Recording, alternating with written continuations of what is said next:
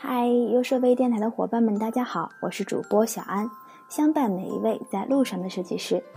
现在呢是北京时间二十一点三十分。上一期呢，小安和大家分享了设计师和工作的事情。那电台播出之后呢，收到很多小伙伴的评论，其中有一位我自己的好朋友啊，找到我说，他其实特别感慨，因为呀，他自己的上级现在就是一点能力都没有，他需要不停的加班。而且每个月的薪资呢，说实话还真的很少，所以呢，他感觉很伤心，但是却一直不能离开。呃，我就问他原因啊，他跟我说可能是自己没有信心吧，担心自己下一份工作仍然会这个样子，或者说如果比这样还要糟，那就完蛋了。其实啊，在现实生活当中，一定有很多很多人，就像我刚刚说的那个样子。在面对工作呢，面对未来，有着这样或那样的恐惧与担心，不知道怎么安排自己。那今天呢，小安就和大家继续聊一聊设计师工作上的那些事情。上一期呢，我们列举了几个必须跳和必须留的理由，其实啊，也并没有那么绝对，只是前人的一些经历和经验，更多的还是要看你自己的职业发展规划。那我们作为一个设计师呢？明确自己的职业发展规划是非常重要的。那但是建立起这个工作目标啊，看起来是一件比较简单的事情。但是在大多数人当中啊，能够做出非常明确目标的人，其实绝对不会超过百分之二十的。它真的很难。那如果说我们真的想做这件事情啊，你就要先客观的分析一下你自己，想一想，你是想一条路呢走到黑？用三到五年的时间，从一个创业团队的小设计师发展到 BAT 的资深设计师，还是说你想晋升管理岗，拥有自己的设计团队，亦或者想自己创业当老大，或者说再远一点，我想拥有一个自己的设计工作室，点点点点点点。那这样的目标嘛，如果说真的说起来啊，可能一万字都不够的，因为每一个人想得到的东西都是不一样的。那我们可以看一看自己，诸如兴趣啊、收入啊、职位发展平台呀、团队啊等等等等，看一下自己的需求，你到底想要什么？给自己呢做一个排序。这个时候啊，千万不能骗自己，该想要什么，该是什么就是什么。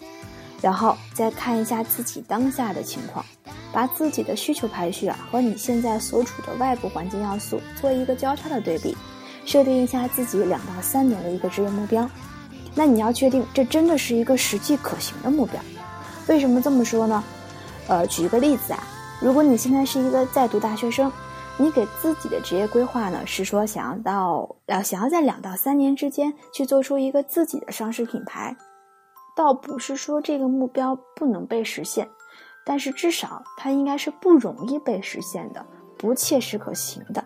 总之说，你给自己设定的越详细越好。那这个时候呢，我们对自己了解都是比较片面的。你可以找几个对你比较了解的朋友啊，或同事啊，听一听他们对你的建议，或者找到一个靠谱的职场前辈，让他们帮你客观分析一下，这些都是非常有用的方法。那当你明确了自己的职业目标之后呢，也清楚了自己的现状，找到差距之后，就可以开始干活啦。那至于到底是该跳呢，还是该留？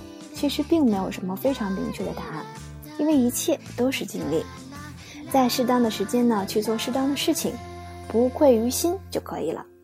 那设计这条船呢已经上了，风呢也已经起了，船也开了。